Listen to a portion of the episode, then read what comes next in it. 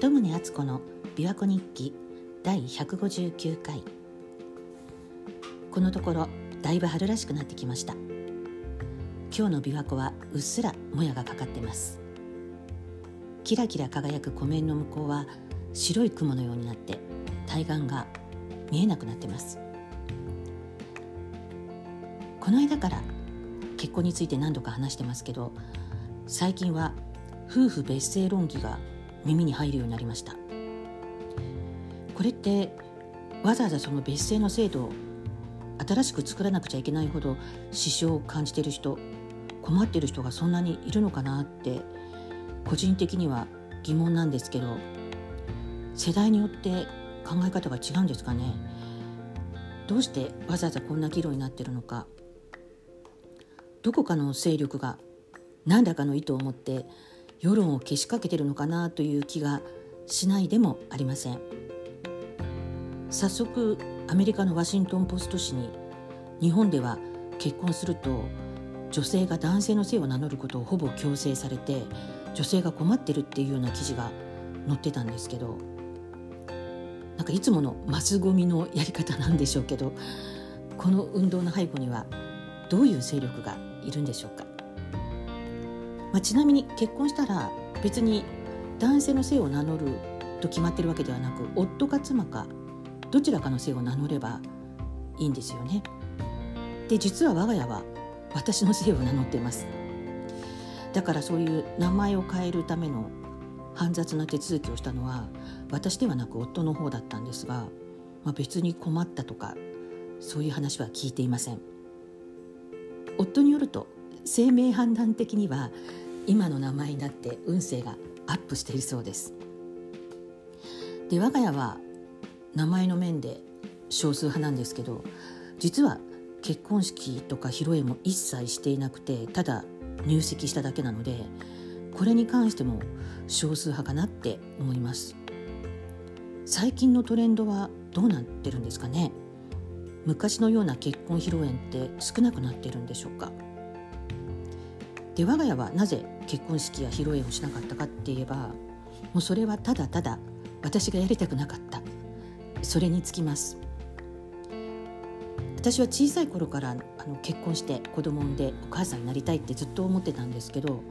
でも結婚式披露宴をしたいって思ったことはなかったんです。花嫁衣装は着てみたいっていうのはあったんですけどでも大勢の人を呼んででみんなの前でその自分の姿を披露するっていうのは耐えられないと思ってたんですよね。どうしてかわからないけどなんか注目されるのが嫌だったんですね。だから自分のためにたくさん人を呼びつけて大勢の人の視線を浴びて自分を見てもらうなんてもう想像するだけで嫌だったんですだから花嫁衣装は写真撮影のためだけに着ればいいかななんて思ってたんですよね。まあ、大半の女性はやっぱりウェディングドレスとか花嫁衣装を着ることに憧れてると思うんですけどでもこんな披露宴したいとかこういう結婚式したいとかそういうこだわりや夢皆さんいろいろあるんでしょうか私が若い頃結構まだその時代職場結婚とかも多かったので例えば職場結婚した友人の披露宴に行くともうそこの会社の結婚式っていう感じでもうその個人の結婚式っていうよりもその会社のイベントみたいになってて会社関係者じゃない出席者は部外者みたいな雰囲気でこうちょっと居心地悪かったり、まあ、あるいは普通のそうじゃない結婚式でも友人とかのスピーチの中でこうちょっとした失言があったりもしかしてわざと嫌味言ってるみたいなのがあったり、まあ、大勢の人が集まるとよくも悪くもまあいろんな人間関係というか人間模様が見えてしまってせっかくのめでたい席なのにちょっと興ざめしてしまうこととかもあっていやもちろん感動することもたくさんあったんですけどだから私としては自分が結婚する時もこういうことやりたいなって思ったことは正直一度もなかったんですね。でもこれが人生の晴れ舞台っていうか人生最高の思い出っていう人ももちろんたくさんいらっしゃるんだろうと思います。例えば小学校の頃に仲の良かった友達が短大を出てすぐに結婚したんですけどでその結婚式に招待されて私も出席したんですけど当時の、まあ、典型的な披露宴でケーキに入刀したりキャンドルサービスがあったりとかでその後私東京の大学に進学してたんで大学の長期休暇で帰省した時にその結婚した友達を訪ねたんですね。で平日の昼間だったと思います新婚の彼女の自宅に招かれてで結婚式の後初めて会ったんですけどまあ本当久しぶりに2人っきりで会ってでしばらく喋った後に彼女がおもむろに「じゃあ見る?」って言っていきなりビデオ再生したんですけど「え何?」って思ったらそれが彼女の結婚披露宴のビデオだったんです。で「え私出席してたじゃん」って内心びっくりしたんですけどだからどういう披露宴だったか私はその場で見て全部知ってるのにえなんで？って思ってふと見ると彼女は画面に映ってる自分の姿をうっとりと見てたんですよね。でああそういえば彼女はアイドルとかそういうのに憧れてたから披露宴で主役を演じる自分の姿に見惚れてるのかなって納得しました。多分彼女にとってこれは最高の舞台もう人生のハイライトだったんでしょうね。だからそれを何度も繰り返し見てるのかなって。でもそれに付き合わされて私はちょっと困ってたんですけどで結局その後彼女とは疎遠になって今どうしてるのかわからないんですけど多分あのビデオ鑑賞会でドン引きしてしまったことで疎遠になったように思います。最初のあの夫婦別姓の話にもつながるかもしれないですけどやっぱり結婚っていうのはあまり軽々しく簡単にできてしまうと離婚も簡単にできてしまうからある程度こういう複雑な煩雑な手続きが必要で重みのある儀式も伴うものじゃないといけないのかもしれないですね。本当に覚悟して大きな決意をして臨むことですよって互いを伴侶と決めて共に家庭を築こうとするならそれくらいの固い意志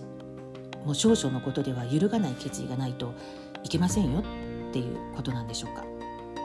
まあ、だから両家はもちろんお世話になった方々とか大勢の人を招いて結婚披露宴をすることの意味は大きいんだと思います。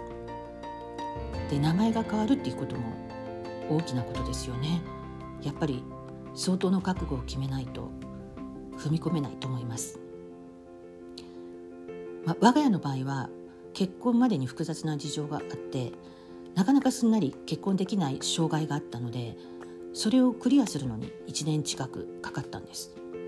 まあ、当時はどれくらい時間がかかるか見当もつかなかったので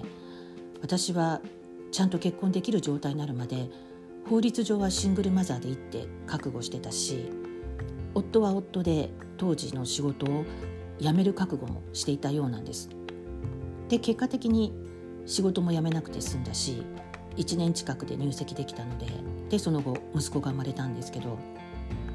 だから私たちの場合はもうすでに結婚の覚悟がしっかりできていたんで、まあ、だから結婚式や披露宴をして結婚の覚悟を示す必要がなかったと言えるかもしれません。とはいえ一応まあ息子が生まれた後に親戚を呼んで食事会はしましたしで子供が保育園の頃に「お父さんとお母さんの結婚式の写真ないの?」って聞かれて写真館で花嫁衣装を着て記念写真だけ撮影はしました。まあでもそういう結婚式とか披露宴の経験がない私はあの場でみんなどんな思いをされたのかちょっと興味津々です。これから機会あるごとに友人に結婚式や披露宴の思い出を質問してみようかなって思ってます。みんなどんな覚悟を持って結婚したのか。それから名字が変わった人はそのことについてどんな思いがあるのかもぜひ聞いてみたいです。狙ったわけじゃないのに結婚に関してなんだか少数派になってる私なんですがまあどんな経緯やどんな形であれ幸せであればいいんですけどね鳩宗敦子でした。